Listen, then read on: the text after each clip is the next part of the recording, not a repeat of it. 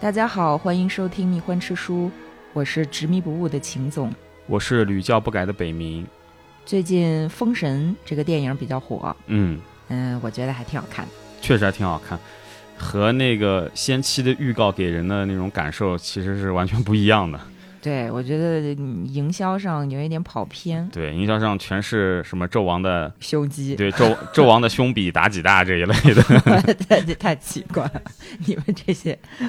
就看了这些营销啊，我没什么兴趣，我一点也不想看，也觉得大概率是个烂片。嗯，但后来又决定掏钱去电影院看，是为什么呢？主要是因为我发现主创人员的名单里面出现了一个名字，嗯，就是芦苇。嗯，我就决定无论如何也得去看一下。一看之下呢，果然和之前预想的是不一样的。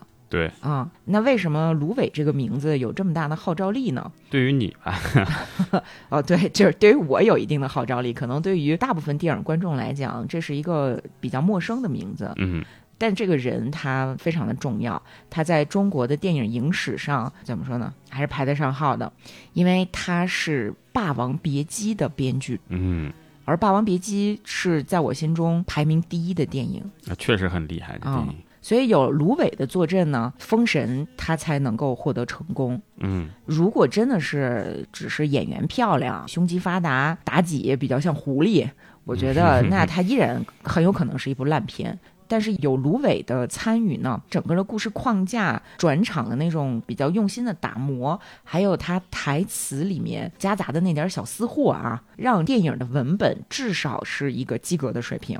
那我不知道是不是芦苇的手笔。那你看，像《封神》里面，像妲己，传统上不就是一个祸国殃民的这么一个女妖嘛？嗯。但是你看，在这部电影《封神》里面，它其实到最后还是很直球的给出说，其实祸国殃民的并不是妲己，妲己是一个趋向于一个动物性的这么一个东西。嗯。其实就是纣王坏，就是纣王被权力欲腐蚀。嗯。这次在《封神》的这个剧本里面，非常清楚的、完全百分之百的否定掉了，是由于妲己导致纣王堕落。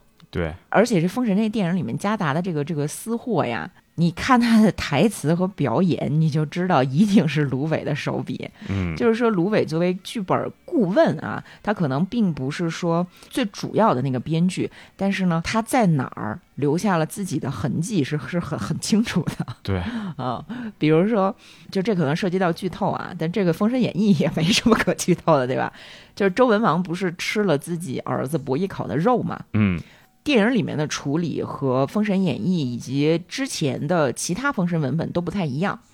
之前的文本当中呢，周文王由于他会算卦，所以他是老早就知道纣王会让自己去吃自己儿子的肉。然后呢，不管他是忍辱负重也好啊，还是保住自己的性命能够逃出去也好呢，他是在已知这是儿子肉的情况下，把这个肉饼吃了，把伯邑考的肉给吃了。最后文王吐子，吐出来小兔子，是吧？但是在这一版的《封神》当中，西伯侯就姬昌嘛，他是在监狱当中被折磨到已经已经非常虚弱的情况下，并不知道这是自己孩子的肉。当他知道的时候，他精神是处于一个直接崩溃的状态。对，更有人性了，更有人性了。而且纣王为什么要让他吃这个肉饼？一方面，你可以看到说这里面有一个很复杂的一种嫉妒之心。嗯，就是说，纣王他嫉妒姬昌跟自己儿子的感情这么好，而他呢，跟他爸和跟他儿子的父子之情是处于那种特别紧张、争权夺利的那个状态。所以呢，他他心里变态，他就是想让人不舒服，他就必须让爸爸吃自己儿子的肉。然后另外一方面呢，他是想通过这个方式直接击垮西伯侯，让西伯侯当众认罪。对，为什么要当众认罪呢？这个就。是吧？这属于一个统治之术的常用伎俩。嗯，所以在后面的姬昌认罪的那场戏里面，我们可以看到非常熟悉的一些，甚至能照应上《霸王别姬》的一个表演。对，确实是。光看着《封神》这个电影逻辑的话，西伯侯那一段就是我捏造卦象，就是我这个挑起反叛，大概这个意思吧。就是他那一段其实是没有必要，对，没有存在的必要的，但是他一定要。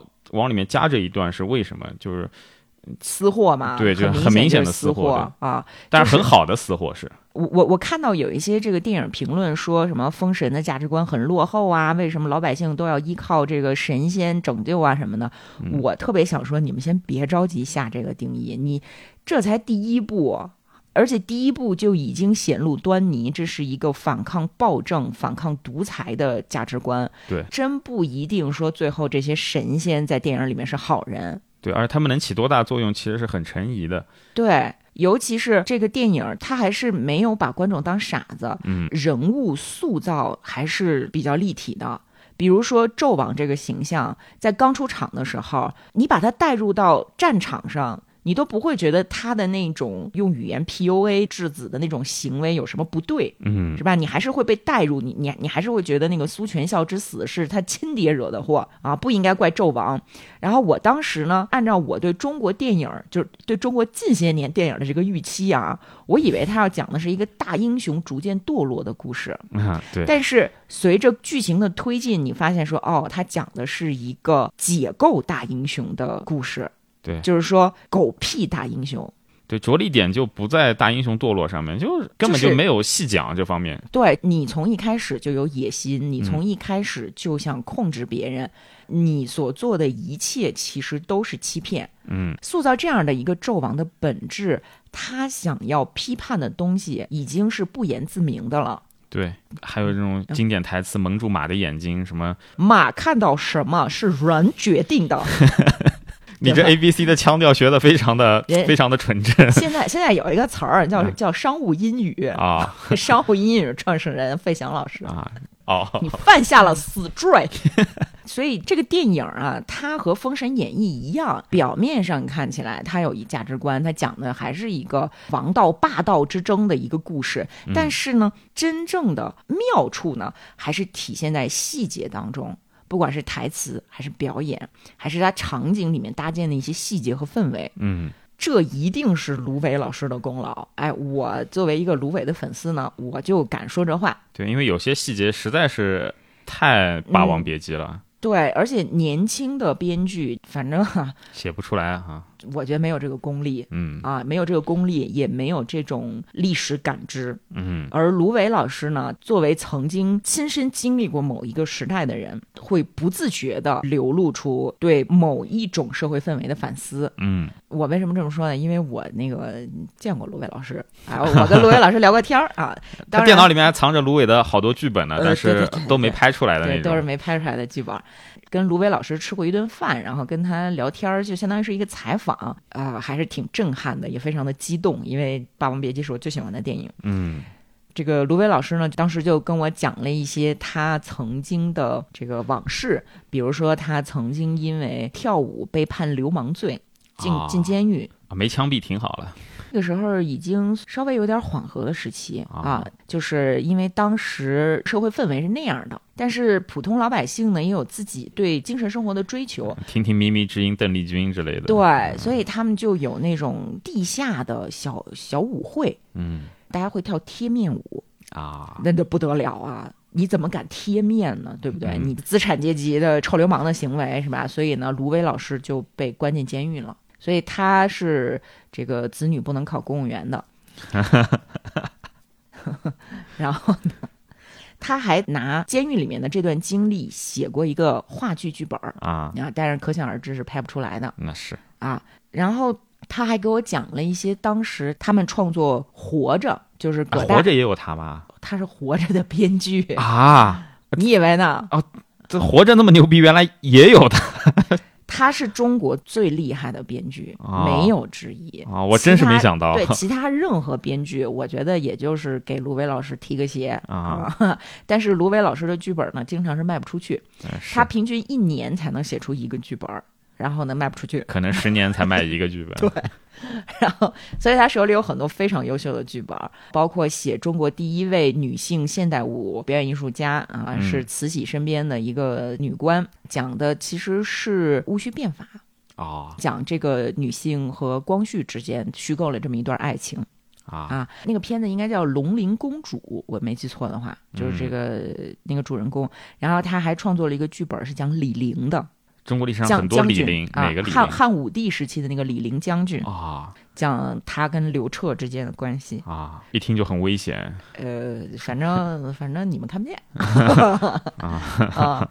说回来，说到《活着》和《霸王别姬》，他当时还讲了这种电影想要上映。你想想当时的那个社会氛围是什么呢？就是大家非常的谨慎，但是内心呢又希望看到开放，嗯没有人敢在审核上拍板儿说这个电影我审过了。嗯，芦苇当时是跟是活着，好像张艺谋拍的。活着张艺谋嗯，我可能记错啊，因为已经很多年过去了，我记忆可能是有点混乱。应该是在讲《活着》的这个剧本的时候呢，他跟张艺谋商量，就是说咱们送审这个剧本，不要送我们真实拍的这一版，啊，我们要送一版删改的。无害化处理的，对，经过无害化处理，这这这不能这么用。然后芦苇当时说，审查剧本的老师们其实并不想卡你，你要给他们一个台阶下，就是说你送上去了一货不对版的剧本，实际上是这个锅我扛下来，有任何问题责任在我，啊接下来出任何事情都在我身上。啊，然后呢，才有了我们今天能看到的这个电影，这非常聪明啊。那可以说非常勇敢，我觉得。就算这么搞了，《霸王别姬》也就上了两天吧，还是一天，就直接撤档下映。呃，但是没关系啊，那《霸王别姬》至少代表中国电影在整个世界影史上都成为了一部非常有名的杰作。对你不管哪个大的这种网站或者说这种影评人，基本上评百大甚至前十大里面，常常会有它。肯定有它、嗯啊。那咱们接下来就聊一下这个电影儿，肯定会涉及剧透，但是有些电影、有些书呢，哎，它就是不怕被剧透，嗯甚至呢反反复复的看，越扎嘛越觉得这是好东西。嗯京剧本身就是这样，别说是剧情，大家非常的熟悉，台词都是票友、戏迷嘴里那都滚瓜烂熟的，但是大家还是爱听，还是爱看，就是因为技艺高超。演的也好，你看张国荣演的多厉害。没错，不光张国荣演的好，就是这部戏里没有一个人演的不好，包括那些小演员。哎，哎那还真是，我觉得小演员演的甚至比张国荣演的还要好。怎么找这么好的演员，我都不知道。这小演员，我是说，一个是小演员找的好，还有一个就是当时这个凯歌导演啊，还还没有到那个这个后面让大家质疑的这种就这么一个地步上，所以调教演员的本事也真是很高。嗯那咱们就先从人物角色的小时候开始讲。嗯有这么一年冬天，一九二四年的冬天，大雪纷飞，一个年轻的女性抱着一个孩子，一看就是她的亲生骨肉啊，走在街上。这个时候呢，身边就有一些那个舔着脸的男的上来，试图跟这个年轻的女性调笑，被当妈的推开了。嗯就是蒋雯丽老师扮演的小豆子的母亲，很明显她是一个妓女，而且还是一个相对比较下等的瑶儿姐。嗯她抱着这个孩子呢，大概七八岁、八九岁的样子。那个时候小孩长得也小，不像今天这个十岁小孩哐哐恨不得比我还高。他抱着这个小孩儿来到了一个戏班子里面，就看见啊，有这么一群小孩儿正在师傅的打骂之下压腿呀、这个练身段啊，嗯练唱啊、背词儿啊。这妈妈就把孩子带到了师傅的屋里，求师傅收下这个孩子。大家都是下九流嘛。戏子嘛，啊，嗯戏子和婊子。然后当妈的把这个孩子抱过来，把脸上罩着的那个脖套的那个东西啊一摘下来，他一看说：“哟，这孩子长得真是好，非常的清秀，大大的一双眼睛，看着还特别的有灵气。”戏班子的这个关师傅一看说：“这孩子应该是挺好的，可惜呢有一个残疾，长了个六指儿，手指头这个小拇指这儿啊多了一个手指头。”嗯这孩子吃不了细饭，祖师爷不赏他饭吃。然后这当妈的就说：“师傅，求求您收下他，只要您收下他，怎么着都成，是吧？”就这一段，蒋雯丽老师演的特别好，她眼神做派一下子职业身份表现出来了，嗯还让你觉得很心疼，特别的可怜他。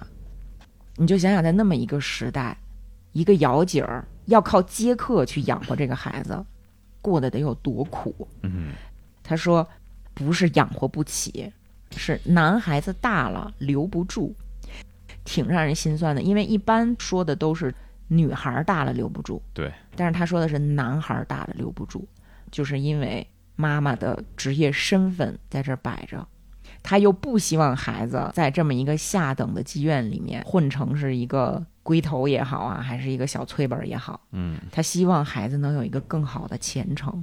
不管怎么样，当个戏子总比当个鸭子强。那关师傅就说不行，那你这身体有残疾呀、这不是我心狠。于是呢，这妈妈就抱着孩子冲了出去。这个时候，大雪天里面啊，这个老百姓讨生活，就有这个磨刀抢剪子这个手艺人一边吆喝着，一边路过。妈妈就抢了一把菜刀，狠狠心把他孩子手上的这个六指儿呢剁掉了。嗯，六指刚被砍掉的时候，他没哭也没喊，为什么呢？太冷了，太冷了，手冻僵了。嗯很快，这个十指连心呢，这个疼痛就反应上来了。之后，这孩子的惨叫声就把戏班子里面所有其他的小孩儿给吓傻了。嗯关师傅没话说了，就只能收下这个孩子。妈妈逼着孩子给师傅磕头，蘸着自己流出来的血，卖身契上画了押。嗯妈妈把自己身上唯一的一个披风，可能还值点钱的东西留给了这个孩子，转身就走。小说里头写，妈妈不敢回头，回头了就会后悔。嗯那这孩子这一辈子还是个完蛋。从此呢，这个孩子小名叫小豆子，就留在了官家班。这孩子刚进官家班的第一天晚上呢，他还梳着俩小辫儿，一看就是妈妈疼爱他，把他当成是心尖儿尖儿，嗯把男孩当女孩养。其实传统来讲是一种爱惜的表现。那这个小孩本身长得就清秀，还梳着两个女孩的小辫儿。那在这个师兄们睡的通铺这间屋子里头，不知所措的抱着妈妈的这个大肠，其他的小孩呢就欺负他，笑话他，就说他是婊子养的。小豆豆就在师兄们的嘲笑里面，突然把自己怀里抱着妈妈留给自己的唯一一件东西丢到火盆里烧了。这个时候呢，大师兄小石头进来了，就开始骂其他的小孩儿，就说你们不许欺负他，保护了小豆子，让小豆子跟自己一个被窝睡觉。对，第二天呢，就正式的开始学戏。学戏这时候还没没分角儿呢嘛，都是一些基本功的训练。基本功训练什么？就压腿呗，练劈叉，练下腰，练倒立什么的。这小豆子呢，被两个大人压着，靠在墙上，在他腿底下就开始垫砖头、老虎凳啊。小豆子呢，都还没适应这个新环境的时候，就要遭受这样身体上的折磨。你想想，这孩子有多可怜。他旁边呢，还有一个小孩儿正在被师傅罚倒立。嗯这小孩谁呢？就是小赖子，也是个孤儿。这小赖子就一边倒立，一边跟这个新来的小豆子就说：“说豆子啊，没事儿，你看我赖大爷啊，怎么怎么着，就是就是个挺活泼的小孩儿，国宝。嗯然后其他的小孩儿呢，在这儿练踢腿，踢腿过头，然后再往前走。大师兄小石头带着其他的这个师兄弟儿啊，就跟这儿踢腿。看见小豆子在压腿的时候疼的实在不行呢，哎，就偷偷的把这个脚底下垫的砖头给他踢走了两块儿。对，这个时候，小豆子看着师兄，心里面就感激他，就觉得说师兄真好，原来还有人对我好。但是师傅呢，火眼金睛，一下就看出来了，是吧？在我眼皮底下，你耍滑头、偷懒，那哪行啊？打打屁股，就打这个师兄。一边打小石头呢，还得一边让嘴里念着这个为什么打你啊？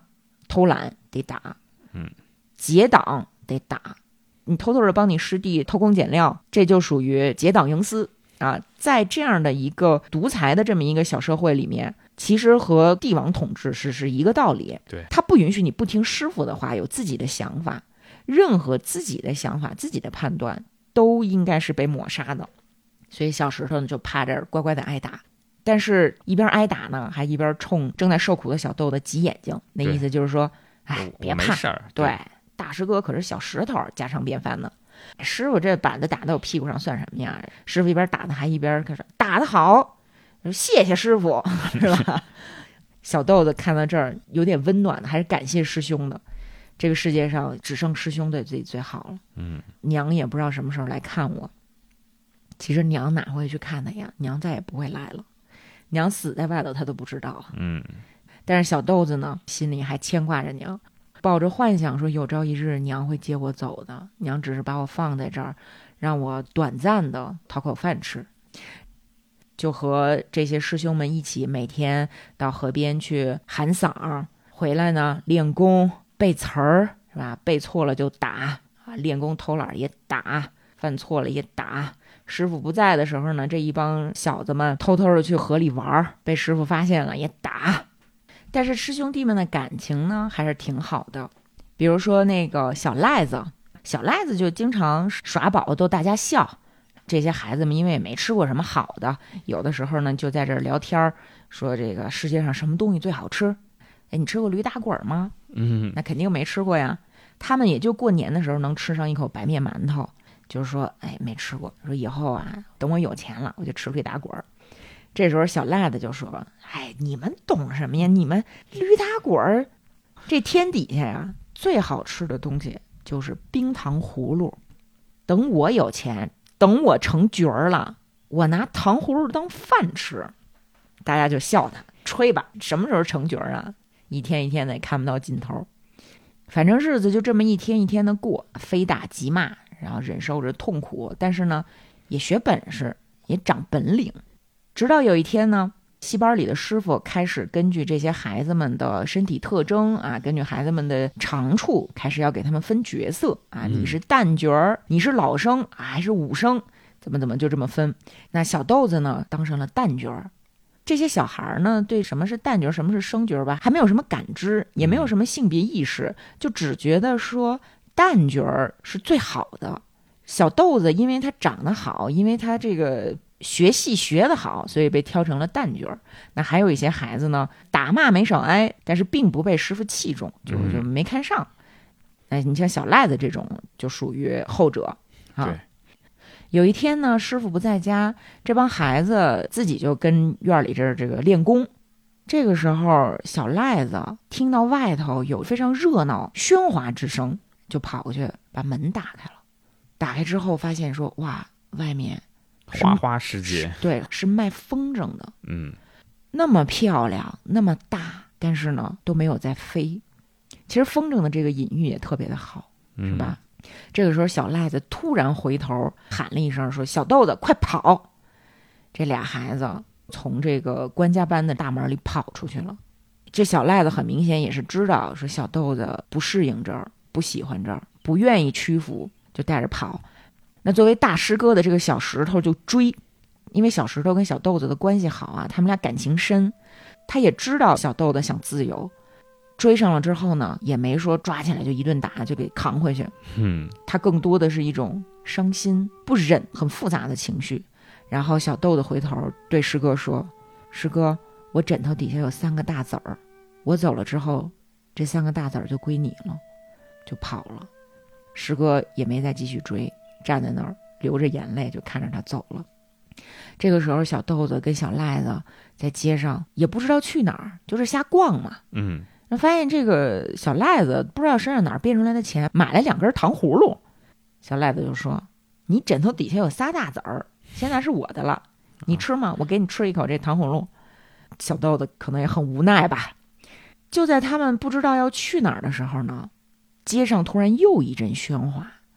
开来了一辆汽车，从这汽车里，众人簇拥着走下来一个角儿，京剧名伶，戏园子的老板，低声下气的就过去了。哎，爷您可来啦！我们今儿这出戏呀，什么就等着您啦，什么的。然后大家在旁边就就就追星，你知道吗？就看说哟，这大明星哎，把这个角儿请进去，后台就开始办要唱戏嘛。那你说这么两个小戏子啊，戏子练习生。就说那咱得看看呀，就挤进去了。嗯啊，你骑在我的脖子上，我骑在你脖子上，咱们就这么看。哎，锣鼓铿锵，好戏开场，唱的正是这一出《霸王别姬》。先是武戏打的花团锦簇，太漂亮了。这种艺术的感染力啊，把小豆子、小赖子看的那是泪流满面。什么是艺术啊？什么是美呀？一下子在这两个小孩子身上。他们虽然年纪还小，但是呢，已经知道说这个东西真好。小豆子呢，性格比较内敛，比较安静，他就一边看一边哭。小赖子呢也一边看一边哭啊，一边吃糖葫芦。但是他说了一句话，他说：“我什么时候才能成角儿啊？”嗯说完这句话，这两个孩子好像一起下定决心一样，回家，嗯回到戏班子去。走到戏班的大门，发现师傅正在里头打人，打谁呢？打大师哥，打小石头。本事大了，翅膀硬了，敢放人走了。说实话，这些孩子当年进这个戏班的时候签的卖身契，可是打死也是活该。你说你走脱了、跳井了、自杀了，扛不住这个苦，孩子没了，那也跟师傅没什么关系。所以这师傅打起这些孩子了，根本就不会手下留情，嗯更别提说你放走了小赖子也就算了，你把我这个戏班子里唯一的一个旦角儿，一个可能最有希望成为大明星的好坯子给放走了，把顶梁柱放走了，以后咱们吃什么？我如果不好好的惩罚你，这戏班子可就散了。所以这小石头就是挨这个打，就暴风骤雨一样，打的小石头都受不住了，开始满院子跑求饶，呃师傅别打了，别打了。然后他们跑到门口的时候，师徒二人都呆住了。这俩孩子回来了，嗯小豆子走过去说：“师傅，你打我吧，不关师哥的事儿。”就开始轮到他挨打。嗯这师傅下手这狠呐、打的皮开肉绽呢。小石头都跪在那儿求饶，说：“师傅，你别再打了，你要把小豆子给打死了。”师傅也不听，还是使劲打。突然，戏班子里另外一个师傅惊慌失措的跑过来说：“出事儿了！”孩子们呼呼啦啦的跑到他们练功的那个房子里头，一看，小赖子嘴里塞满了糖葫芦，上吊死了。嗯其实这儿吧，还真是挺感慨的。在小说里面呢，写的是比较简单，就是说这小赖子呢，他可能受不了受不了挨打了，死了也比在这儿挨打强。嗯但是在电影里面呢，安排了他们俩出逃，看到角儿在台上唱戏被艺术感染了这一这一出之后呢，这个小赖子的死就变得更丰富了。赖子为什么死？一方面是出逃回来，看见这个小豆子被打都快打死了，他害怕，他本来就是一个很胆小的孩子。另外一方面呢，看到了说京剧这门艺术能到一个什么程度，他知道自己挨这么多打，吃这么多苦，也永远达不到这个程度，所以他灰心了。我我是觉得有这一层，对他没有选上角嘛，他觉得自己永远也成不了。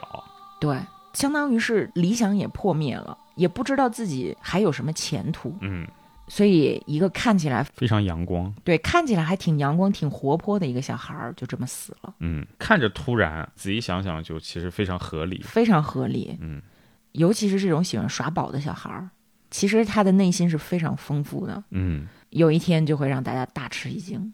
对，这个时候关师傅也害怕了，他不光害怕，他还困惑，因为关师傅也是从小这样挨打打出来的，也是吃苦吃出来的，嗯也是曾经在戏台上一出场满堂喝彩的一个人。但是因为种种境遇，他唱不了戏了，他只能带这些孩子，教这些孩子。他觉得自己也没错啊，嗯，我错在哪儿呢？我的师傅也是这么吃苦吃过来的呀。但是这孩子受不了就死了。这个时候，关师傅也不忍心再打小豆子了。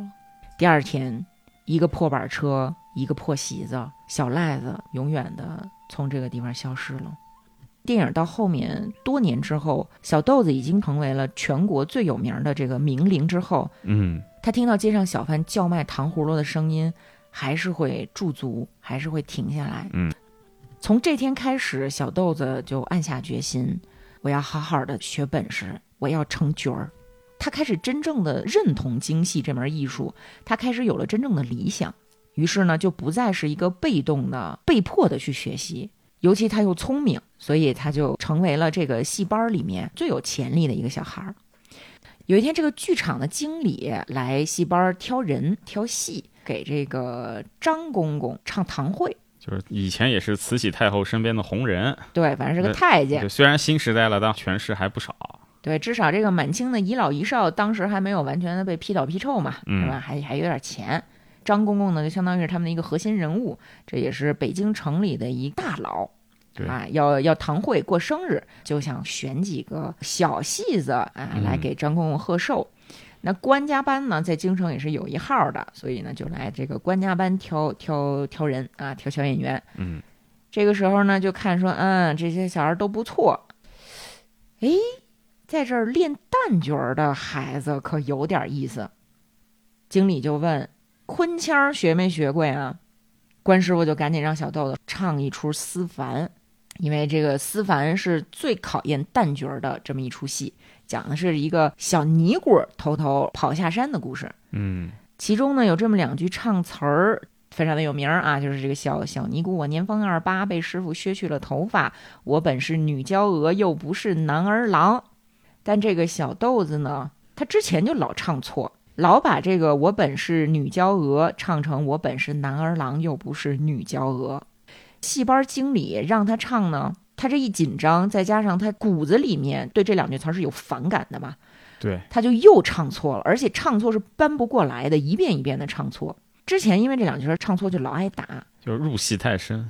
这经理一看说：“这孩子啊，白瞎这么好一副皮囊，这这这这嘴倒饬不清楚啊，脑子有毛病啊，这哪能上台演？这演砸了，不光是是你们出问题，这我在公公面前，我这是也很丢脸呀，我也要混不混饭吃了，抬脚就走。”这戏班子的前途就要断送在这儿了。嗯，师哥小石头在那边正练武生呢嘛，冲过来，当着经理、当着师傅的面，把小豆子摁在椅子上，拿起滚烫的大烟枪，把烟斗就直接塞在了小豆子的嘴里，烫得满嘴流血。嗯，还错不错了？还错不错了？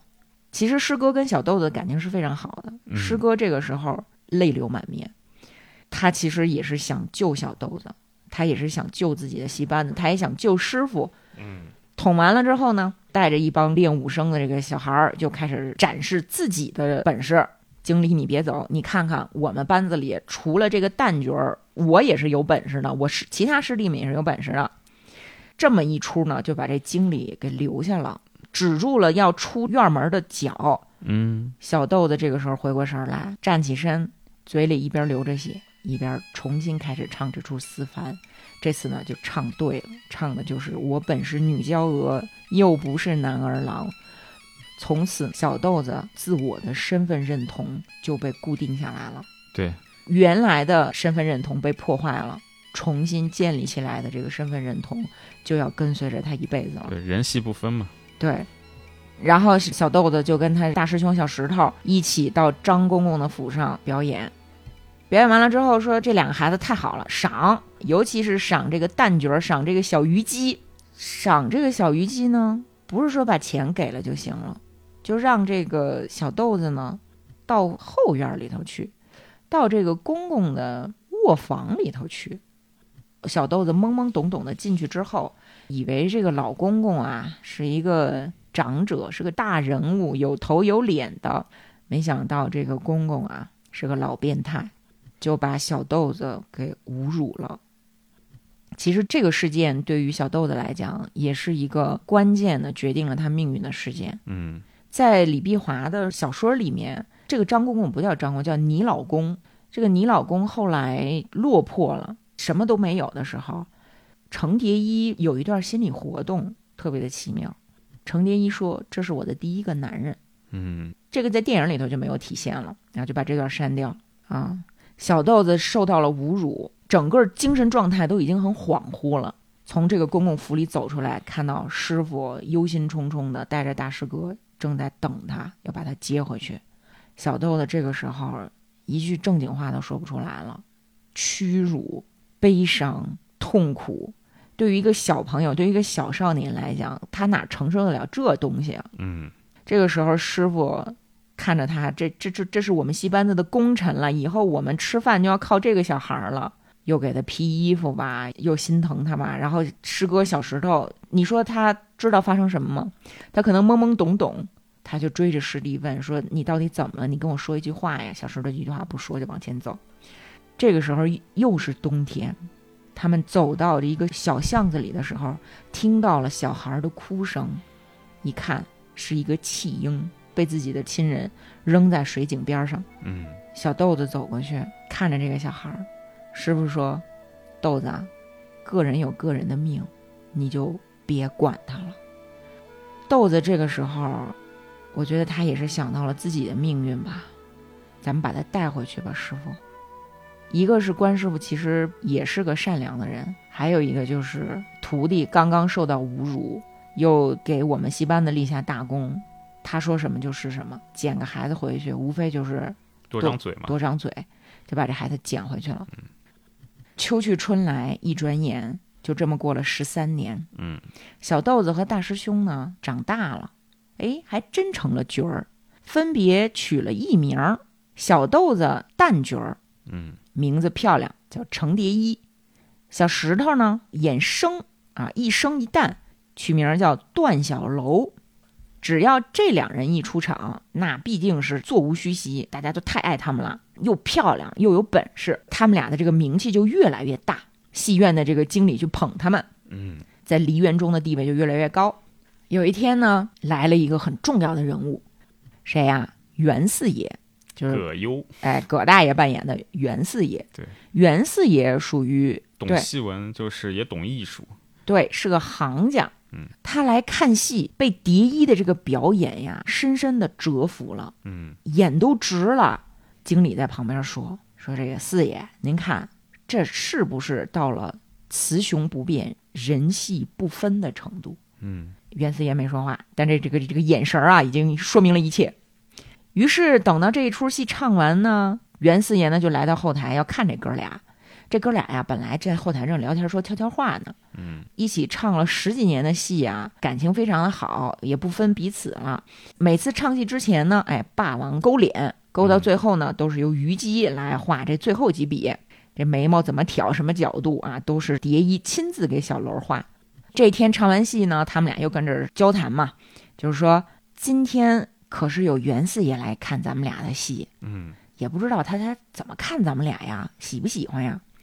段小楼说：“嗨，你没看我今天把这吃奶的劲儿都使出来了吗？我就是要让他看，我要震一震他啊！我们哥俩可不是吃素的。告诉你啊，豆子蝶衣，我有一个窍门儿，唱着高腔的时候，我这个手啊，轮流着在我这个腰上这么一顶，这么一插腰，我就提气啊，声我就上去了。”蝶衣就过去，就拿手按师哥的这个腰，是这儿吗？是这儿吗？是这儿吗？笑啊，就是很开心。袁四爷这个时候就进来了，他俩呢赶紧说跟人家打招呼啊、寒暄呀什么的，是吧？袁四爷这个时候抬出来一个礼盒，把这礼盒一打开，哇，珠光宝气，珠光宝气的一个头面，这一看呢就是贵妃醉酒的那个行头，嗯，京剧的头饰啊，哇。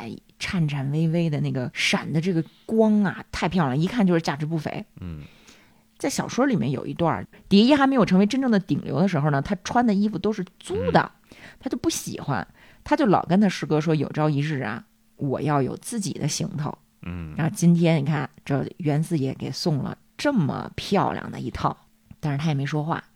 袁四爷呢，就先彩虹屁，程老板的这个戏呀，太好。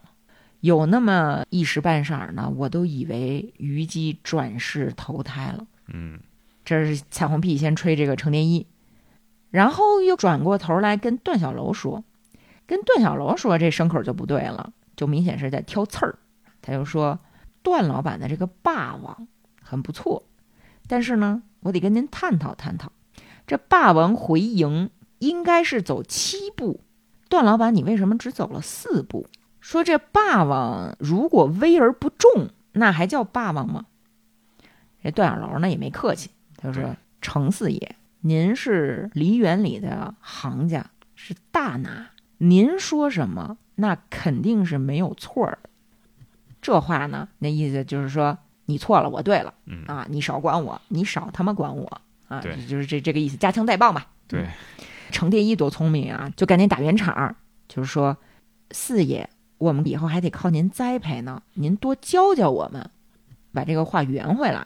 四爷这个时候也得见好就收啊，得下台阶嘛。就是说，那今晚能不能请两位交流探讨，聊一聊艺术呢？嗯，段小楼也没好气儿，不愿意搭理他嘛，就说：“哎呦，四爷真不巧了，说我今天晚上有约，我得喝花酒。”情商非常高的一个拒绝。嗯啊，因为喝花酒本身它是一个不上台面的行为，但是呢，它又是人之大欲，你还拦不了人家，是吧？尤其是你的旧社会，一个男人说我要去这个，青楼，哎，我要去青楼，或者你就换成说我要去谈恋爱，这事儿谁也拦不了。嗯，四爷这个时候就啊哈哈哈哈哈，那算了，那下次啊，哈哈，下次咱们聚啊，就走了。这个时候，蝶衣心里面醋瓶子就打翻了嘛，是吧？他心里面对师哥是有情的，但是他是个男儿身，嗯他又没法儿跟师哥去表达自己的感情。他跟师哥在台上做了二百多场夫妻，但是在台下他永远都无法得到他师哥。他希望师哥对自己的感情不是只有简单的师兄弟儿的这种感情，但是他做不到。这个时候听说师哥要去青楼，要去找女人，他心里多难过呀，也没办法。那小楼呢，他就去了那个花满楼，直接点名儿要头牌，要菊仙小姐出来陪。这个妈妈老鸨子出来说：“哟，真不巧啊，这菊仙出去了，我让这个亲闺女陪你吧。”啊，嗯就叫另外一个姑娘。另人另外一个姑娘呢，就拿话点这个段小楼，说：“我知道你啊看不上我，你来是奔着菊仙来的，但人家菊仙什么身份，你什么身份，你配吗？反正就就这话吧，阴阳怪气的。对，他俩正说着呢，哎，花满楼的楼上可就传来了打闹的声音。谁呢？就是菊仙。菊仙从一单间里头破门而出，一边跑一边破口大骂：“你们这帮畜生啊，这帮这玩意儿啊，少给姑奶奶来这套！姑奶奶虽然是婊子，虽然我是一个特殊工作者，但是我不想喝的酒，我不想做的事儿，你们别逼我，逼我我就从这楼上跳下去。”嗯追着菊仙的呢，就是那么几个猥琐男，看着就就可气，就那么想揍他们。反正就是手里有点儿哎，就是纨绔子弟，有钱有势，或者是狗仗人势的，就这么一帮东西。嗯菊仙呢，跑到二楼的这个这个围栏边上，往下一看，正好看见段小楼抬着头，笑嘻嘻的瞅着自己。这俩人啊，也是老相好了。小楼呢，起码是个英俊少年，嗯，不招人讨厌。菊仙肯定是对小楼更有好感嘛，就对小楼说：“说小楼，你接着我，我要跳下去了。”然后这姑娘真猛啊，真鲁啊，是吧？巩俐老师扮演的，对，二话没说，从栏杆上就跳下来了。但也是小楼说没事，你跳下来，我接着嘛，有我对，接着。哎，段小楼就笑嘻嘻的说：“你跳下来，我就接着你，你跳。”跳下来之后呢，果然接住了，哎，没摔死，也没摔残。这俩人正抱在一起的时候，楼上那几个傻叉儿叮咣五四的就下来了，下来就围住了他们俩。哟，段老板啊，您注意这个称呼啊，就嗯段老板，什么意思呀？你他妈就是个戏子，少在这儿逞英雄。你嗯戏台上是霸王，下来什么玩意儿啊？少跟爷这儿嘚瑟啊！说着呢，就要揍段小楼。段小楼算条汉子，嬉皮笑脸的，就是那种很江湖气的，对这些人说：“嗯哎呦，你们要打我，我好害怕呀！”然后呢，拿起一个小茶壶，哐就往脑袋上砸过去，茶壶碎了，头流血了啊对，往自己脑袋上砸。这旁边人又唬住了。这个是当年京津一带混江湖的经常使的一，个手段。香烟往自己身上烫。对，香烟往身上烫，拿这个刀子往自己大腿上戳，是吧？因为我把你打伤了，你呢可能要找我的茬儿。旧社会衙门朝哪边开，咱谁还不知道呀，是吧？嗯，但是呢，你别惹我，你把我惹急了，那你也真是没什么好果子吃，嗯一命换一命。到时候你少惹我，反正就这意思，大家就被吓住了嘛。段小楼就说：“你们呀，都别惹我啊！菊仙她记性不好，她忘了今天呀是我跟她定亲的日子，我们俩可是要结亲的。哎，我不是她的嫖客，我是她丈夫，是她男人。”嗯，懂了吗？这个时候啊，菊仙就动了真心了。说到婊子无情，戏子无义啊，其实是一种自我保护。嗯，婊子为什么无情啊？有情你就粉身碎骨啊，你就死无葬身之处啊。婊子敢有情吗？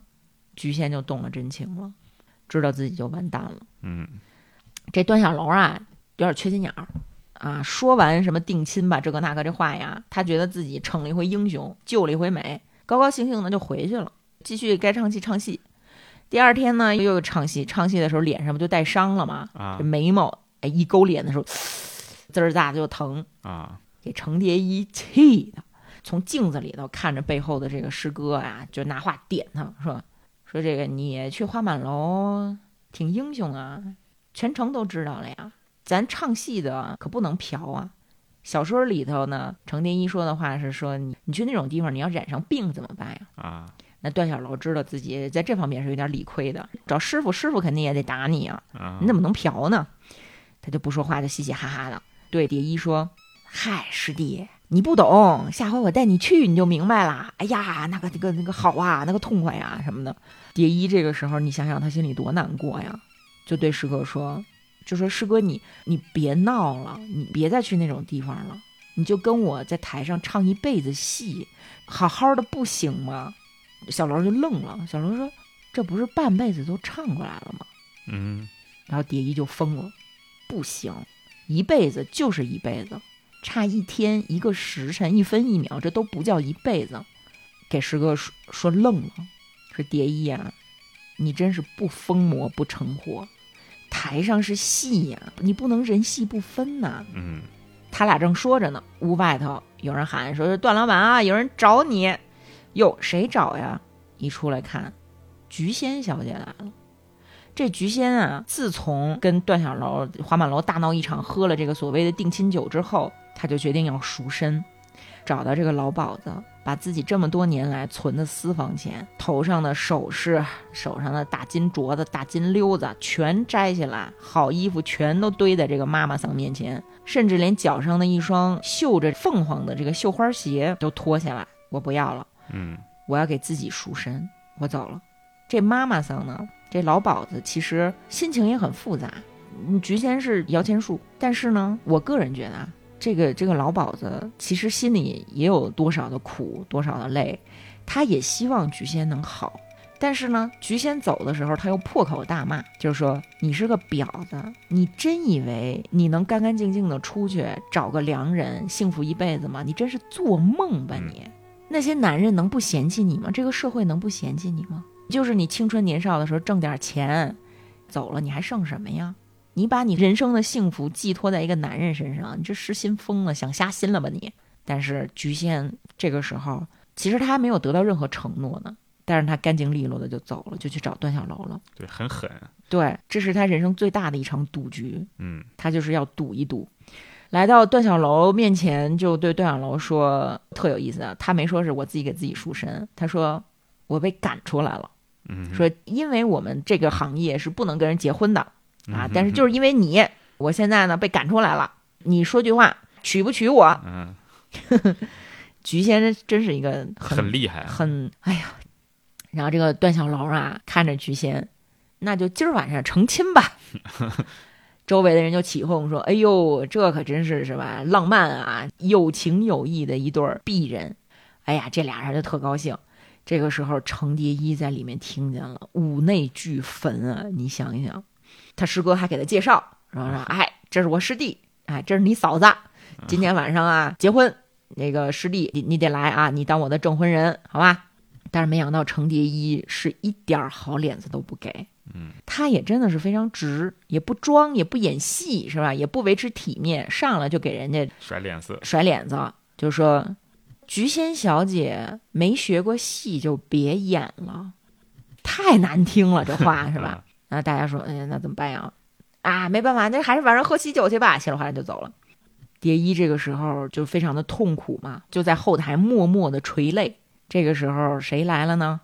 自甘备胎的袁四爷。嗯袁四爷觊觎蝶衣多长时间了？你说这都是吧？而且呢，又自诩知己，艺术上的知己那确实他也是很懂嘛，啊，就捧着一个铃子啊，就刀马旦头上甩那大铃子的那个就来了，就告诉他说是这铃子可是好东西，得从活雉鸡身上拔下来才能这么灵啊，才能动得这么漂亮。其实你想呀，这个台词儿也是，我知道你心里不好受。嗯蝶衣呢就跟着四爷走了啊，嗯因为大家心知肚明。你想他十几岁的时候就被张公公就是让他明白这个世界是怎么回事儿了。嗯嗯，他在四爷府上先是吃饭，嗯有这么一道菜，这道菜是一只王八，活王八，把这个脖子抻出来，然后一刀下去，引颈就戮，嗯，王八血流到这个汤里啊，就开始喝，就这这可能这这壮阳吧，谁知道呢？是什么功效？大补啊，大补也非常的有象征意味，嗯，是吧？然后两个人呢，艺术上的知己嘛，就互相给彼此勾脸，唱戏，唱的是《贵妃醉酒》啊，啊，因为《贵妃醉酒》其实是一出失恋戏，嗯，对吧？就是在这儿非常的贴切，而且充满了性暗示，就是所有的人都开心，只有程蝶衣心碎了一地。嗯，他在寻求心理安慰，但是他又为自己寻求心理安慰的这个举动感觉到非常的羞愧，非常的屈辱。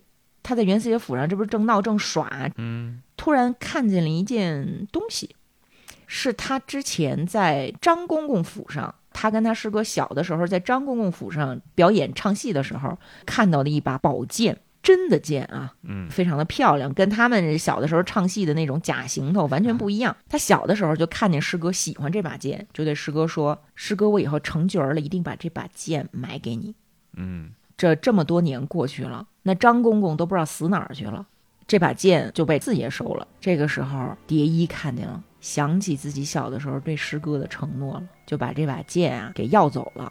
于是蝶衣拿着这把剑来到了段小楼的这个这个婚礼现场，送给了自己的师哥做他新婚的贺礼，甩下一句话：从此之后，咱俩分开唱。嗯，我跟你也不能说恩断义绝吧，但是我不想再看见你了，给那个经理急的呀，但是也没办法。从此之后，他们俩就不在一起唱这个《霸王和虞姬》了，他就开始一个人表演《贵妃醉酒》。嗯，那那边呢，已经结了婚的小楼，他就自己唱他的。那这一年是什么年呢？这一年就是日军全面侵华的一年，嗯，日本人直接进了北京城。段小楼血气方刚，就和这个日本人产生了冲突，被日本人给抓了。当时的北京城的居民对日本人是一个什么观感呀？嗯，那日本人恨不得是挖活人眼珠子、吃活人心肝儿的这么一个畜生的形象吧？那小楼被日本人抓起来了，还还打了日本人，这了得吗？肯定是要被枪毙的呀！嗯，日本人那边有一个叫青木吧，啊，是不是叫青木的一个军官？是，懂戏，喜欢京剧，也喜欢程蝶衣。就是说，只要程蝶衣来给我们唱戏，独唱一场，我们就放了小楼。那这个蝶衣二话不说，就我死了我也得把师哥救出来啊！就在这儿收拾，准备要去给日本人唱戏。正要往外走的时候，哎，菊仙来了，是以妻子的身份来求师弟出面救自己的丈夫出来。本来这个蝶衣都已经准备出发了，一看说哟，哎呦，老婆来了，算了，你自己去救吧，我我不管了这事儿。菊仙其实她作为女人还是比较敏感的，她知道是怎么回事儿，开诚布公，挑明了，就是说，你只要把小楼救回来，我回我的花满楼，你们唱你们的戏，从此我再也不见你们哥俩，行不行？哎，那这程蝶衣一听啊，他也是真的天真，也是真的傻，嗯，就是说啊，那你既然这么说的话，那我就去救救我师哥吧。着急忙慌的就跑去了，给日本人唱戏呀、唱的那出戏也是非常的有意味。他唱的是什么呢？他唱的是《牡丹亭》。嗯，似这般良辰美景，都付与断壁颓垣。你们日本人来了，中国的良辰美景变成了满目疮痍。唱完这一出戏呢，那日本人遵守约定，就把段小楼放了出来。蝶衣和菊仙在城门口等着接小楼回家，没想到小楼看到程蝶衣的第一句话，劈头盖脸的就问：“你给日本人唱戏？”啐了一口蝶衣，啐在他脸上，就跟着菊仙回家了，嗯，刘蝶衣一个人在黑洞洞的城门外头。这个时候，蝶衣看到有汽车的灯光，车灯一闪，原来是拉过来好多中国人，在这个城门外头排队排成一行，被日本人枪毙。嗯，蝶衣就是吓疯了，跌跌撞撞的就跑了，就回家了。从此之后呢，蝶衣还是继续唱戏，跟袁四爷厮混在一起。然后小楼呢就不唱了，天天在家里无所事事啊，摔东西、菜碗，跟菊仙吵架。直到有一天呢，这俩人突然收到了师傅传的口信儿，嗯，你们两个都回来，我要见见你们。因为关师傅听说他们俩拆伙了，听说他们俩不唱戏了，生气了，就罚他们跪，要打他，要打这个段小楼的时候呢，段小楼就很听话，还像小时候一样，裤子褪了，趴在那个板凳上等着师傅打。这师傅就一边打就一边骂，就是说这长本事了啊，敢不唱戏了？教你这些本事都荒废了。豆子，你当年是你师哥成全了你，没有你师哥就没有你今天。现在他不唱戏了，他废了，你应该出面来救他呀！你为什么不说话不吱声啊？嗯，这个时候菊仙心疼了，你打我老公啊！他就出来说：“关师傅，你也不问问他们哥俩到底是怎么回事儿？那意思什么呢？程蝶衣他是个侯某，侯某。”是他自己的原因导致这俩人拆伙的。嗯，但是这话还没说出来，段小楼他不是这个脱了裤子趴在板凳上吗？一下就跳起来抽了菊仙一嘴巴，就说：“你给我闭嘴，你别他妈瞎说话。”嗯，他还是不愿意伤害蝶衣，不希望菊仙把这个话说出来，因为过去你说一个人是兔，尤其是说一个梨园的戏子是兔子，这是莫大的羞辱。嗯，其实这也挺有意思的，因为中国古代对这对对这方面其实是并不怎么反感，反而是到就是在差不多他们一九二四年就那个年代，嗯，西方的所谓的新思想进来之后进行宣传，很多人就是选择了就那一套，就认为就是同性恋是个病，反而是从那个时代开始，同性恋在中国是被污名化的。哦，是吗？是的。哦，但是怎么说呢？这个龙阳之好可能在过去不是说多严重的一个问题，但是它不体面。对，确实不体面。它是一种，尤其是什么呢？就是你可以玩男人，但是你不能被男人玩儿啊。就是说，如果你是一个弱势的，或者说是一个女性的处境的话，这是一种对人格的羞辱。对吧？就为什么小豆子他可能从小性向就是同性恋，但是呢，他坚持说我是男儿郎，又不是女娇娥。为什么呢？因为做女人是羞耻的，女人的这个处境，女人的这个地位是低人一等的。嗯，你从男人的身份转变成女人的身份，这是不行的。嗯，所以这个时候段小楼怒了，抽了自己老婆一嘴巴。那这这菊仙。这么暴的脾气能受得了吗？就就骂他说：“段小楼，你可真能心疼人啊！你敢打我？你不知道我肚子里已经怀了你的孩子吗？”这个时候大家都愣住了。哎，这关师傅也行吧？那我不打他了。于是呢，关师傅就进屋继续教小孩儿。教小孩唱什么呢？唱《林冲夜奔》，就又给孩子们讲戏，说这个林冲八十万禁军教头那是大英雄，看你师傅给你表演一个大英雄。这一表演，老头儿死了，猝死了，猝死了，倒下了。嗯，一日为师，终身为父。小楼和蝶衣就得给师傅办丧事儿，嗯，摔铃啊，打幡儿啊，哭丧啊，什么这都是他们的事儿。但不管怎么样呢，官家办官家办，官师傅死了，戏班就散了，孩子们就被打发出去，从此之后生死有命。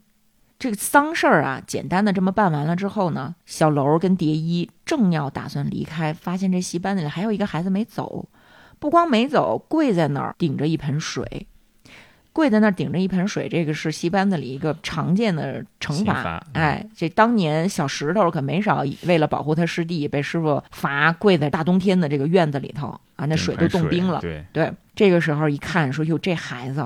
怎么还跪在这儿呢？你师傅都死了，你快回家吧。我没有家，我是师傅捡来的。嗯，他这话一说出来，蝶衣跟小楼都愣了。小楼就问师傅：“跟你说过你是谁捡的吗？”孩子说：“师傅不告诉我，怕我知道了太得意。”那谁捡的？当年小豆子从张公公府上出来，捡的那个孩子，被养到这么大。取名叫小四儿，嗯，这小四儿他想成角儿，他要跟师傅好好的学本事，结果师傅死了。但师傅死了，可师傅死之前给他留的这个惩罚，让他跪多长时间？一天一夜还是跪多长时间啊？他还没跪完，所以他坚持要把这个惩罚跪完。蝶衣这个时候就含着眼泪说：“孩子，你还想不想唱戏？我还想，那你跟我走。”从此呢，小四儿就成为了蝶衣的徒弟，也也相当于是一个助理吧。嗯啊，转眼啊，就到了一九四五年，抗战结束了。嗯，日本人被打跑了，这兄弟俩呢又开始合作嘛，他们就开始为这个国军的官兵唱戏，哎，慰劳嘛，慰军。但是这蝶衣在台上演出的时候，发现台下的这帮大头兵啊，素质太差了，还拿手电晃人，唱着唱没没法唱了呀，就准备要离场。他这一要离场，底下的这个就不高兴了，就上来就就围住他。这个时候，小楼赶紧跑出去要解围，就跟这些军官们先道歉：“各位军爷，真不好意思，可能我们这玩意儿不够好，但是咱戏台上可没有拿灯晃人的道理。”说的挺客气，但是因为这个观众素质实在太差了，啊，上去就开始打打，叮咣五四就开始打。旁边的这个菊仙这个时候已经怀孕了，看见自己丈夫又冲出去了。你想，她曾经可是在戏台上被日本人抓走，差点枪毙了呢。嗯，再这么一闹，受得了受不了呀？她就冲下去，又又就就是说别撕巴了，别打了。这个时候在混乱当中，菊仙被人打倒了，孩子呢也没保住。嗯。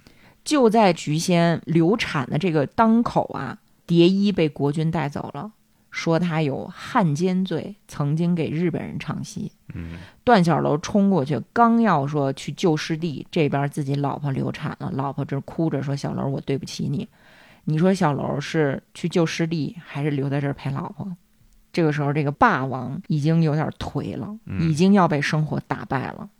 但是菊仙啊，他是个好人。他自己小产了，伤心了，但是躺在床上的时候呢，还是想着说咱们得把蝶衣救出来。嗯，他又得劝自己老公，她就劝劝小楼说：“说你这个师弟呀，不知道是他跟着世道过不去，还是世道跟他过不去，反正有他就老得有事儿。只要你跟他在一起，我这心里就不踏实。咱们这次把他救出来，从此以后你就别跟他一起混了，好不好？”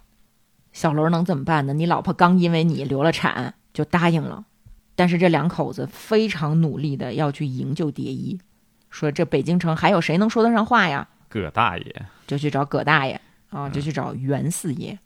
段小楼自己去找袁四爷，四爷看在咱们之前有故交的份上，就是他没说出来，你你是不是你你跟那个蝶衣什么关系？我们不知道吗？是吧？要有情有义的话，你得把蝶衣救出来，你得把他保出来。葛大爷这个时候呢，就装傻充愣，然后他还跟这段小楼掰扯：这霸王回营是走七步还是走四步呀？小楼为了救蝶衣，低三下四的说：“那肯定是走七步啊！”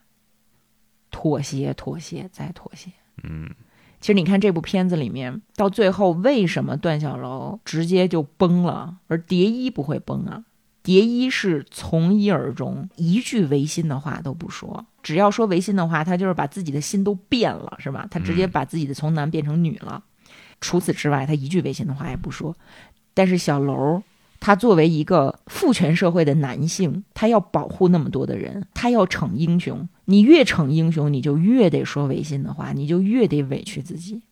所以他在这一步的时候又说了违心的话。嗯。他说：“霸王回营走七步。”那这四爷，你也不知道他到底想不想救蝶衣，可能他想救，然后一看情敌来了，他就就不想救了。反正呢，就也没吱声，就还得靠菊仙，靠巩俐老师。巩俐老师带着一把宝剑，哐啷啷啷啷啷就闯进来了，三句两句就把这个袁四爷给说动了。说什么呢？袁四爷，你别以为你不出面保程蝶衣，你自己就没事儿，你屁股也不干净。你要敢坐视不管，我们就敢把你也一起豁出去。嗯，尤其是他要拿着那把宝剑，这宝剑是从谁那儿出来的，到谁那儿的，怎么回事儿？你跟蝶衣之间的关系，就因为有了这把剑，你自己也说不清楚。嗯，这这袁袁四爷就被他拿住了嘛，就说那行，那咱营搞一个营救计划吧。菊仙又跑到监狱里头去跟蝶衣说：“你就咬死了。”日本人当时是拿枪逼着你去唱的，还打你，在法庭上只要这么说，我们就能把你救出来。袁四爷也会给你作证，好不好？蝶衣一句话没说。菊仙走了之后啊，就是又开庭就审判，说这程蝶衣给日本人唱戏，有辱我们民族，他犯了间谍罪。这时候袁四爷出来作证，当时我亲眼看见日本兵拿枪顶着程蝶衣。段小楼也作证说，当时他们还打我师弟，怎么怎么样的。但是等到程蝶衣出庭的时候，人家就问他说：“是不是打你了？是不是拿枪指着你了？”哎，这程蝶衣这死心眼儿，就不知道怎么想的，还是一心求死啊，还是怎么样的？就是说日本人没有打我，也没有拿枪，他们客客气气请我去的，这还不算什么啊！这这这这，他然后他还加了一句，他说：“青木是懂戏的，说这青木如果在，京戏就传到日本去了，就传到全世界去了，全世界都能看到我们这么好的玩意儿。”哎呦，你说这话一说，救不了。袁四爷站起来就走了。嗯，你这不仅是自己不想活了，还想把我们都框进去。嗯哼，段小楼跟菊仙也疯了，师弟死定了。嗯，结果呢，这国民党高官也有懂戏的，也有爱财的，哎，把他保下来了。嗯，没枪毙。那菊仙也也生气啊。好，我们费这么大劲想要救你，结果你耍我们是不是？他们俩的关系就更差了，更不好了。然后小楼和蝶衣又分道扬镳了，又不能在一起唱戏了。小楼就干嘛去？就卖西瓜去了。卖西瓜这一段呢，其实大家听过侯宝林先生的相声就知道了，是吧？说是老太后死了，不能唱戏，都得自己找辙啊，卖粥的、卖西瓜什么的。这这这其实是一个我我觉得是个彩蛋梗啊。反正段小楼卖西瓜，有一天他正卖西瓜呢，也没人买，远远的看见亭亭袅袅的人影，旁边跟着一个呃小后生。这个人怀里抱着一把宝剑，就站在街对过看着自己，谁呢？就蝶衣嘛。嗯，蝶衣又要把这个剑还给小楼。剧院老板就正好在这个段小楼旁边嘛，就看见了，说：“哎呀，宝剑还是得回到霸王手里呀。”正说着呢，叮隆咣啷，叮隆咣啷，看见什么呢？解放军解放北京。嗯，一个新的时代又开始了。这北京城来来回回易主了几回了，他们就在这一边看着解放军进城啊，一边就聊天儿。那个剧院的老板英达老师扮演的那个说：“嗨，别管是什么人、什么兵进北京，嗯，什么时候袁四爷这样的人，他也是有权有势的，嗯。然后呢，什么时候大家也都还是得听戏，所以二位老板呢就踏实唱吧。这个时候，段小楼呢就冷哼了一声。”英达经理就问他说：“怎么着？你还还想打人呢？啊，还还还想像上次似的在这个打人家伤兵啊？”段小楼又说：“管他是国民党还是共产党呢，照打不误。”嗯，就这一句话，就埋下了祸根。先按下不表，他们两个人这会儿相当于和好了啊，师兄弟儿又开始唱戏，给新一批人唱戏，给解放军唱戏。在戏台上呢，跟袁四爷厮混了很长时间的蝶衣呢，是染上了毒瘾，染上了鸦片瘾，对他嗓子就不行了，破音了。小楼看见了之后，完了又又惹祸了，又惹祸了，这唱不上去了，这场子这还不得砸了呀？就赶紧冲出去又道歉。咱们这个新新时代新中国的这个官兵们啊，素质非常的高，根本就没有说当时国军将领是人家耍无赖是吧？冲上去就就怎么啊，臭不要脸什么的，没听懂。蝶衣唱错了，唱破音了，没听懂，还以为这个又上来了一个霸王，是表示这个剧目结束了，就开始鼓掌啊！大家哗哗哗哗哗哗的鼓掌。然后有人跳出来指挥，对，有人跳出来指挥，大家一起唱，团结就是力量。你就知道时代确实变了，时代确实变了。蝶衣和小罗在台上都愣了，对你的表演完全不知所措。你的表演其实也不重要了，你们所相信的，你们所害怕的。一切都颠倒了。嗯，不管怎么样吧，蝶衣因为自己身为一个角儿，台上出了丑，他这个时候开始悔悟，决定要戒鸦片。这戒鸦片可不是闹着玩的，不得扒层皮呀。那在戒鸦片的整个过程当中，痛不欲生，生不如死啊。幸亏有师哥和嫂子陪在身边。嗯，蝶衣呢成功了。这一段其实真的还挺温馨的，虽然你很心疼。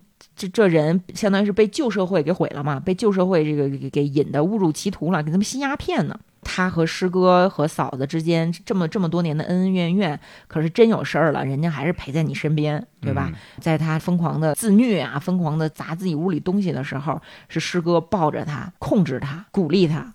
蝶衣奄奄一息的躺在床上，觉得自己可能已经废了的时候，是嫂子是菊仙进来照顾他，安慰他。这段呢，台词写的特别好。蝶衣躺在床上瑟瑟发抖，这个时候他已经神志不清了。看见菊仙坐在床边的时候，他说什么？他说：“娘，我冷，我疼。”菊仙就给他盖衣服，哄他。其实你想一下，菊仙什么出身？程蝶衣他妈妈什么出身？他对菊仙的感情是很复杂的。嗯，他当年刚刚进戏班的时候，别人嘲笑他是婊子生的，他一生气，把妈妈留给他的大衣烧了。他小的时候应该也没少看到他妈妈和那些男人调笑。嗯，所以他对菊仙的感情，除了说这是我的情敌之外，他还有一层对他职业的这种痛恨，又有一种恋母的情节在里面。戒掉鸦片之后。大家非常的欣喜，这师兄弟们也都来向他道贺。熬过了这一关啊，两个人又可以重新出来唱戏了。但是呢，这不是时代变了吗？唱的也不是你会唱的戏了。那些权势滔天、不可一世的人，进入到新时代，也已经什么都不是了。嗯，比如说袁四爷，当着蝶衣和小楼的面儿，袁四爷被这些这个被这些新时代的青年们绑走了，就绑走了。直接枪毙了。嗯，还有一个细节呢，啊，抓走时候，霸王的走几步，那个他还他还迈了一下，向着下面的段小楼就示意，但是直接就被抓走了嘛。之前袁四爷他救过两次人，救过段小楼，救过陈蝶衣。虽然救陈蝶衣那一次，陈蝶衣自己嗝儿最后是被那个国民党高官救的，但他至少他尝试过救过两次人。而他被绑走的时候，没有人能救他。陈蝶衣也好，段小楼也好，菊仙也好，瑟瑟发抖，救不了。因为是新时代嘛，嗯啊，新时代不光体现在旧人被枪毙，还体现在大家要创造新戏。那创造新戏就得开会嘛，啊，就得讨论，然后就得学习一些新的理论。嗯，老艺人你就得出来发表意见嘛。程蝶衣就先说话，程蝶衣呢比较耿直，也没想那么多，也是天真，就说我对新戏啊没有什么意见，新戏的戏文呢也挺有意思的。但是有一点呢，就是新戏不够美，嗯，不够漂亮，这行头啊、扮相啊，太实了。你比如说咱们这个贵妃，贵妃一出场，哪儿哪儿都是漂亮的。你什么时代、什么人，你也得承认她是美的。外国人、日本人、中国人啊，什么人你也承认她是美的。那这话一出，青年们不高兴了。青年们说。怎么着？什么意思啊？合着帝王将相、才子佳人才是戏，我们劳动人民就不是戏了。这个时候的这个气氛已经是非常的紧张了。刚刚见识过枪毙袁四爷的段小楼，这个时候他又妥协了，又屈服了。台下还坐着他老婆呢。那段小楼怎么说呢？段小楼就只能打哈哈说：“还是新戏好，就得唱新戏。”就等于把他师弟撂那儿了。嗯。到这会儿呢，有一个人非常适应这个时代的，非常高兴、非常开心的，就是小四儿，被捡回来的弃婴，现在已经长大了，跟着蝶衣学戏的小四儿，他本来就憋着想成角儿、出人头地，嗯，但是他永远没有办法超过他师傅。这个时候发现说，哦，师傅已经过时了，我们迎来了一个新的时代，这个时代将是我的时代，然后他就开始玩手段。一方面是开会的时候讨论的时候顶着他师傅怼着说，另外一方面呢，他就开始想要直接替代他师傅。某天在一次表演后台化妆的时候，蝶衣正跟那儿勾脸呢，发现镜子里面远远的走过来一个虞姬，他正画虞姬呢，但是他身后走过来的虞姬就是他徒弟小四儿，他亲自带出来的徒弟。要抢他的角色，嗯，而且这件事儿呢，他师哥提前就知道，只是说他师哥怂，不敢自己告诉师弟，我唱霸王，你不能再唱虞姬了，我要和你徒弟一起唱虞姬，因为我害怕这些年轻人，这些年轻人他可能会把我枪毙，嗯，这蝶衣就有点受不了了，而且更让他失望的是什么呢？这个虞姬啊，这个他觉得还不够好，还是下三滥的徒弟唱的虞姬。上台去表演，竟然没有一个人能听出来他已经被调包了。于是呢，他回家之后亲手烧掉了他所有的戏服，那些那么漂亮的这些京剧的戏服，就这样全被烧了。这戏服烧了没多久呢，就来到了一九六六年。一九六六年什么时代？这不用说了吧？那蝶衣和小楼就属于四舅，说这个破四旧啊，它可怕在哪儿呢？不是简单的说从理论上、从意识上，大家要重新建立一套新的思想，而是说会有很多人打着这个旗号发泄自己的私欲，嗯，去报私仇，然后在那样的一个群情激昂的时代，肮脏很龌龊的心眼子会去钻空子。你想想，新凤霞当年是被谁把腿给打折的？嗯，被他的晚辈，是不是？那在这儿呢，蝶衣和小楼他们所遭受的这些遭遇，也离不开他们一手栽培出来的晚辈，就是这个小四儿。这个小四儿有一次呢，说要就是洗澡嘛，啊，就那个时候不是比较流行洗澡，就是你要批评与自我批评，就把段小楼带到了批评与自我批评的这个批斗现场，台上这么一坐，叭叭叭，大射灯照着他，就跟审犯人一样，就开始审。说段小楼，你是不是曾经说过反革命的话？这小楼一听说没有，绝对没有，我什么时候说过反革命的话？没想到呢，远处传来一个声音说：“某年某月，你是不是说过，不管国民党还是共产党，你都要打？”段小楼一听，完了，确实说过。嗯，怎么办？被人拿出把柄了。因为他说这话的时候，当时小四儿还是蝶衣的徒弟呢，就站在旁边，亲耳听到的。这个时候，旁边看这个剧院的经理也出来了，肯定也已经是被吓得都不行了。嗯，相当于就开始互相揭发了，都是已经这样。那小四儿出来说说没关系啊，段小楼，你承认了就行，接下来你就接受改造吧。于是呢，就给段小楼画了一个一个阴阳脸儿，挂着牌子游街示众。本来只是批段小楼一个人也就罢了，但是蝶衣不能忍受看到师哥一个人受苦的。所以他重新穿上了虞姬的衣服，冲了出来，给师哥擦了擦汗，就被这帮小年轻一起绑着，一起游街。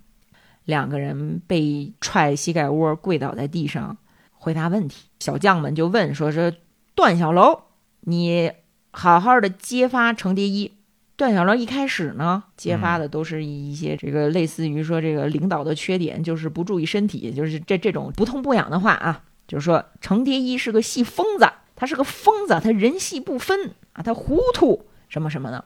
但是你知道，这个人呢，被逼到一定的份儿上就会崩溃。嗯，霸王到这个时候，他被摧毁的不是肉体。段小楼可不怕挨打呀，你剁他一条腿，剁他一只手，他可能都不害怕。但是这么长时间。这种理论上、精神上的轮番轰炸，让他已经对自己到底是一个什么样的人产生了认知偏差，不再觉得自己还有人格、还有尊严了。他的整个精神已经被摧毁了，所以他这个时候开始说了一些非常令人不齿的话。嗯，他还是为了保护菊仙嘛？一开始对，而且他还有他的家人要保护，因为。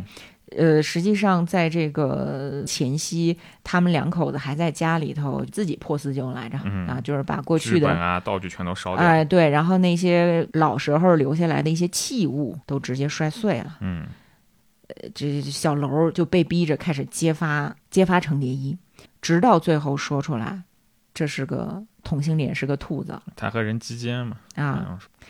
大家还记得当时菊仙要在关师傅面前说蝶衣是同性恋，段小楼跳起来抽了自己老婆一嘴巴吗？嗯，现在轮到他了，他自己亲口说出了心里最痛的痛处，而且是当着自己的妻子菊仙。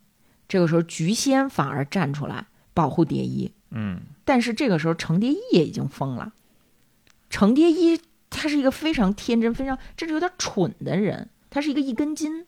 他心中会觉得说：“我跟我师哥走到这一步，赖谁呀？赖这个女人，赖这个婊子。”所以，他反而说：“我要揭发，我也要揭发，我要揭发段小楼的老婆是个婊子，她是个妓女。”那当时的这些年轻人啊，就是虽然说是站在劳苦大众一边，但是他们只觉得自己是劳苦大众啊，他们并不觉得说过去的那些受压迫的妇女是劳苦大众，就是说哟，这婊子是妓女啊。那段小楼，你爱不爱你的老婆？你爱不爱这个婊子？段小楼在这个时候，竟然一叠声的说：“不爱，不爱，我不爱他。”嗯，划清界限。菊仙听到自己的丈夫说出“不爱，不爱”，内心也发生了一些变化。于是呢，在这场结束之后，菊仙找到蝶衣，把那把宝剑从火里抢出来的宝剑还给了蝶衣，转身就走了，穿着当时他出嫁的一身大红嫁衣。嗯没过多久呢，传来了小楼撕心裂肺的喊声，菊仙就上吊自杀了。嗯十一年后，一切都过去了。嗯小楼和蝶衣相聚在了一起，又开始排练、唱戏，都扮上了。唱的呢，就是他们的拿手好戏，唱了半辈子的《霸王别姬》，但是已经老了，不光老了，这精神和肉体都被摧残的不像样了。霸王这也唱不上去了，老了老了，这小楼就转身在这叹气。这个时候，蝶衣伸出一只手去，把霸王手里那把真的宝剑就这样拔了出来。这一次就不是在做戏了，嗯而是真的挥剑自刎。小楼转过头来，大喊了一声“蝶衣”，就跟他当年喊菊仙一样。嗯，只不过最后的这一幕，他竟然笑了。霸王看着自己的师弟自刎死去了，他竟然笑了。最后又喊了他的小名儿“小豆子”。这个电影呢，就这么结束了。嗯其实你说到最后，菊仙为什么要上吊自杀呢？她这么坚强，可以说是牛逼的一个女性，她为什么会在那个时候自杀呢？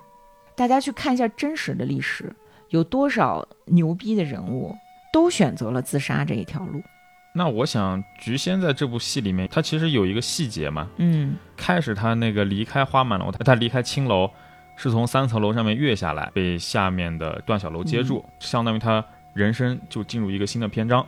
嗯然后她在那个批斗会以前，她做过一个梦，她梦到她自己在一个非常非常高的楼上面，周围是云，他很害怕。段小楼说没事儿，那你跳下来，我在下面接你。然后他说下面没有人。嗯，到最后也确实是，别说是没有人了，实际上就是你段小楼看，把他亲手推下去。对，，虽然她是个女强人，但是她一直是需要一个人去依靠的。但是在这个时候，你发现她自己喜欢的人把自己推下楼，那她就终于彻底崩溃嘛。嗯，也不能说他倚靠段小楼吧，他们俩应该是互相依靠，对，互相依靠，精神支柱嘛。我的对，意思就是就是在那样的一个世界里面，如果不是两个人的话，其实他们俩都活不下来。嗯如果没有菊仙的话，你别说段小楼活不下来，那程蝶衣也活不下来。嗯它其实是一个三角关系，就是虽然这三个人的感情，他们的关系非常的复杂，但是彼此支撑的。对，里面好几个三角关系。对我个人觉得，不光是说菊仙她精神支柱段小楼作为一个人崩塌了，嗯，更绝望的是霸王没了。对，袁四爷还是谁说，就是说虞姬是真虞姬，但霸王是假霸王。嗯，其实我觉得菊仙是真霸王，菊仙比段小楼刚多了。对，一个假霸王，两个真虞姬。嗯虞姬哪怕是在《霸王别姬》的经典戏文里面，其实也是那个先走一步先死的，对，更他连。逃都不逃。嗯其实对于段小楼来讲，蝶衣也是个假虞姬，嗯，真正的虞姬是菊仙。对，虞姬和霸王其实是不分彼此的。我我我真的觉得这个戏里面女性啊，她由于看似是依附男性的这样的一种身份，可能会更纯粹、更勇敢，嗯反而是传统意义上他人精神支柱的这个这个这个这个男性啊，他更容易脆断，更不知道自己该干什么。很多人看完《霸王别姬》之后就骂段小楼不是个东西，但是某种程度上呢，我也能理解，他没有办法做到像关师傅说的那样从一而终，他的杂念其实是最多的。嗯，俗人嘛。对，就是俗人，因为你们是一个父权社会，父权社会、男权社会里头，主角是男人，就没办法纯粹。其实，在段小楼年轻的时候，他也是有点人戏不分的。他在花满楼英雄救美，打日本兵，打国民党的兵。他在这个保护师弟，去打那些欺负师弟、欺负自己老婆人的时候，靠什么去支撑自己？他的勇气从何而来呢？其实是从他霸王的身份来的。嗯就是这股气顶着他，老子他妈不能怂，是吧？他也是在扮演一个角色，但是他本人真正面对着真可怕的东西的时候，他是。他是做不到坚持自己的信仰的，嗯嗯他自己太清楚那是戏了。蝶衣就不一样，蝶衣是从一而终啊，直到他最后临死自刎的时候，他唱了一句：“他说我本是男儿郎，又不是女娇娥。”等于说他又把他自己的这个性别身份给调换回来了。嗯，这儿呢就是芦苇的一个改编，因为在李碧华的小说里面，他们两个都活下来了啊，都是到了年纪很大，在香港相遇。嗯，这个时候的蝶衣呢，已经成为了这个艺术指导，就是他不仅活得更加的世俗苟且，他还他妈同流合污了，你知道吗？啊，而且呢。在自己的性向上也屈服了，娶妻生子了。嗯，再次和自己师哥段小楼相遇是在澡堂子里面。嗯，两个人赤诚相见。澡堂子是有是是是分性别的呀。嗯，他进入到的是男澡堂子，在这个男澡堂子里面呢，泡在水里，他师哥求他说，能不能帮我把菊仙的骨灰找到，带到香港来，我给他安葬。嗯，他这个时候心里面其实是还是醋呀，怎么又是菊仙？就恨不得澡堂子水就把自己淹死。嗯，然后师哥又来了一句说：“蝶衣，我和他这事儿已经过去了，你别怪我。”段小楼很艰难的说完这句话之后，程蝶衣在小说当中啊是这样写的，就说：“蝶衣突然明白了，这么长时间他一直知道，他一直知道我爱他。”嗯，我觉得这个结尾其实是比电影结尾更加的残忍。电影结尾呢，人戏不分的程蝶衣死在了一个高光时刻，嗯，是一个非常善良的童话般的浪漫的结尾，离开了这个污浊的人世，保持了一个清清白白的纯粹的灵魂。但是你看这个李碧华的小说到最后就是，哎呀，你不能怪他，因为他是普通人。但是呢，他就不是虞姬了。嗯嗯，然后我觉得这个电影它的台词太精彩了，它的人物塑造太精彩了，其实是比那个小说里面对配角的塑造要更加的丰满。啊，我觉得他塑造的这几个人物里头啊，菊仙不用说了，这太光彩夺目的一个女性。那还有一个人物呢，我觉得是塑造的最成功的，就是小四。嗯。别看戏不多哈，小四在小说原著当中的心路历程并不丰满，嗯，有一点像是被迫揭发，不管是小四还是小楼都是被迫揭发。但是你看在电影里面，是由于野心啊，是由于私欲，主动的去拥抱了恶行恶意，陷害他的师傅，抢他师傅的角色，最后呢也没有好下场，最后小四也是被小将同志们给带走了。对。是因为虽然他主动拥抱新时代的思想，但是他没有办法克制住，没有办法抑制住他对旧时代那种真理级别的美的喜爱。嗯，对他师傅留下来的这个头面呀，这这京剧的扮相、发饰啊，留恋啊，在这，哎呀，这个真美呀，这个真好啊，对，还给自己化妆，还唱，对，那你革命不彻底，就是彻底不革命嘛，就弄死你呗。对，所以最后小四呢，跟他的师傅一样。都是属于应应该被破的四旧，批倒批臭，对，哎，批倒批臭了。还有一个细节，我觉得挺有意思的，就是说这个剧呀，它讨论的不是政治，它讨论的不是说你什么理论、什么倾向、什么正义啊什么的，它讨论的是人是怎么回事儿。因为不光是说进入到新时代之后，这帮青年啊，突然一下就疯了，并不是说新思想让大家突然疯了，嗯，是人性之恶，如果不加以控制，都会疯，嗯，而且这个恶和善是很难分辨出界限来的。你比如说，里面有一个细节特别的有深意啊，在蝶衣和小楼刚刚成名的时候，有一次他们去照相馆拍照，嗯，就听见这个照相馆楼下这个吵吵嚷嚷的。是什么呢？抗议日军侵华，抗议商家卖日货，就在这砸这些卖日货老板的摊子，啊，发表演讲啊，什么什么的。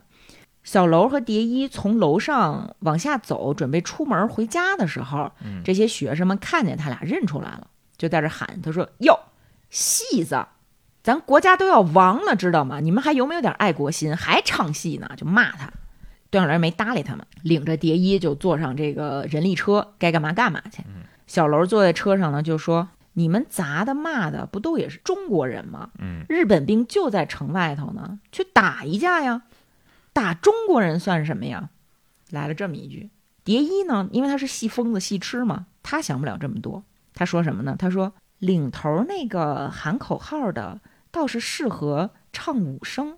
嗯，但当然啦，就是这这是值得批判的啊，这种想法是不对的啊。我也我也是有点害怕。嗯，这一段呢，我觉得你把它和后面的这个六六年之后的事情放在一起看，对，它有很多地方形成互文。对，你就明白了说，对的事情，如果你完全的放弃了思考，放弃了批判的话，它会发展到一个什么地步？就像蝶衣说的：“你党是祸从天降。”我告诉你，不是，是我们自己，是我们自己个儿一步一步走到这般境地来的。所以在这儿呢，他说的并不是政治上的一个什么倾向，他探讨的就是，不管你什么时代，不管你什么政治倾向，站什么队也好，还是怎么着也好，你一定要明白人是个什么东西，嗯，一群人在一起是个什么东西。以善的出发点，以好的出发点，慢慢演变成的恶，其实是最恐怖的、最令人难以抵抗的。这个当然，这个这个这个这个我们就扯远了啊。就我们我们再说回来说，再再说两句电影本身吧。嗯呃，就说这个芦苇老师他这剧本功力啊，包括李碧华老师的这个文本之强大，里面有很多充满了象征意味的这种细节。嗯啊，咱们这个举两个例子吧。比如说讨论这个这个性别问题，因为《霸王别姬》它是一个很大空间去讨论性别议题这么一部作品。也是。那这部电影也是中国大陆地区第一部在大屏幕上讲同性恋的作品。对，它不光是讲同性恋啊，这不是一个简单的说性取向的问题。其实就像咱们刚才提到的，它讲的是一种在社会当中性别认知本质到底是什么的电影。嗯，你比如说性取向天生的，就我们基本上认为性取向是天生的，所以小豆子他可能在他没有性别意识的时候，他就已经注定是同性恋了。但是她非常的抗拒成为女性啊，对对吧？她不愿意成为一个被阉割的、屈从的、依附的、在人之下的这样的一种性别身份。嗯，大家都想当霸王，对吧？虞姬，你毕竟是说霸王失败了，你就得死啊。那霸王还可以自己决定自己的命运呢。还有说是霸王先杀了虞姬。对，那这种性别身份的转变其实是一种阉割、嗯、啊，就我们可以把它理解成阉割。那这个阉割是从什么时候开始的呢？是从他一出生就注定了的。嗯，经历了这么几个阶段，比如说他妈妈斩断他的六指，嗯，就是一种阉割呀。嗯，这个象征意味真的非常的明显，对吧？然后在他唱错了女娇娥和男儿郎的时候，他师哥拿烟袋捅到他嘴里，捅得他血肉模糊。嗯，这也是一一种一种性别暗示。师哥这个时候是为他好，同时也是一种惩戒，是一种报复，是一种入侵，嗯，是一种侮辱。